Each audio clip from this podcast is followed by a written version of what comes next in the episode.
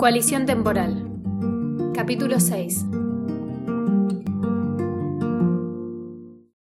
A partir de aquella noche muchas cosas cambiaron para Lua. Comenzó a preguntarse cuál era su impacto en el mundo, si era lo suficientemente positivo, y se interesó por temas que antes consideraba aburridos o directamente irrelevantes. Logró comprender la dirección que debía darle a su breve estadía en la Tierra.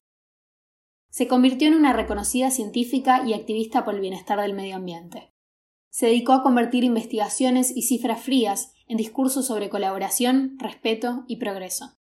Estaba convencida de que la difusión de las ideas ecologistas y la no apocalíptica pero concisa explicación del deterioro ambiental eran las claves para generar el cambio necesario. Comprendía que la principal defensa del planeta debía estar constituida por quienes antes habían sido sus peores enemigos, los seres humanos que lo habitaban. No bastaba con un puñado de profesionales que manejara el asunto. Era necesario que la gente corriente estuviera informada y participara activamente. La labor de comunicar, esa minuciosa traducción del lenguaje específico al cotidiano, era ardua pero ciertamente grata.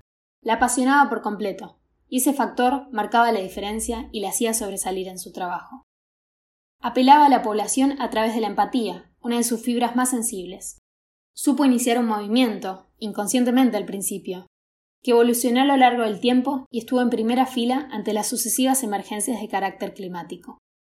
Como le ocurrió a Lua, cuando aquella transmisión de radio y el contacto con su productora le sacudieron las ideas, muchos despertaron.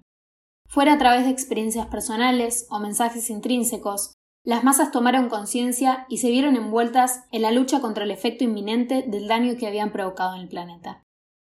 En tiempos pasados habían sucedido grandes catástrofes, guerras y genocidios y ricos pueblos sometidos a la esclavitud.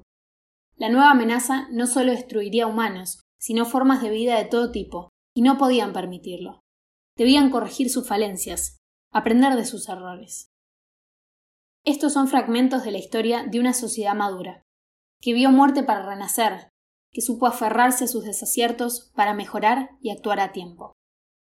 Así fue como en la Tierra cronológica se evitó el punto de colapso ambiental y se modificó la manera habitual de relacionarse con la naturaleza, mientras como consecuencia se fortaleció la igualdad y la esencia humana.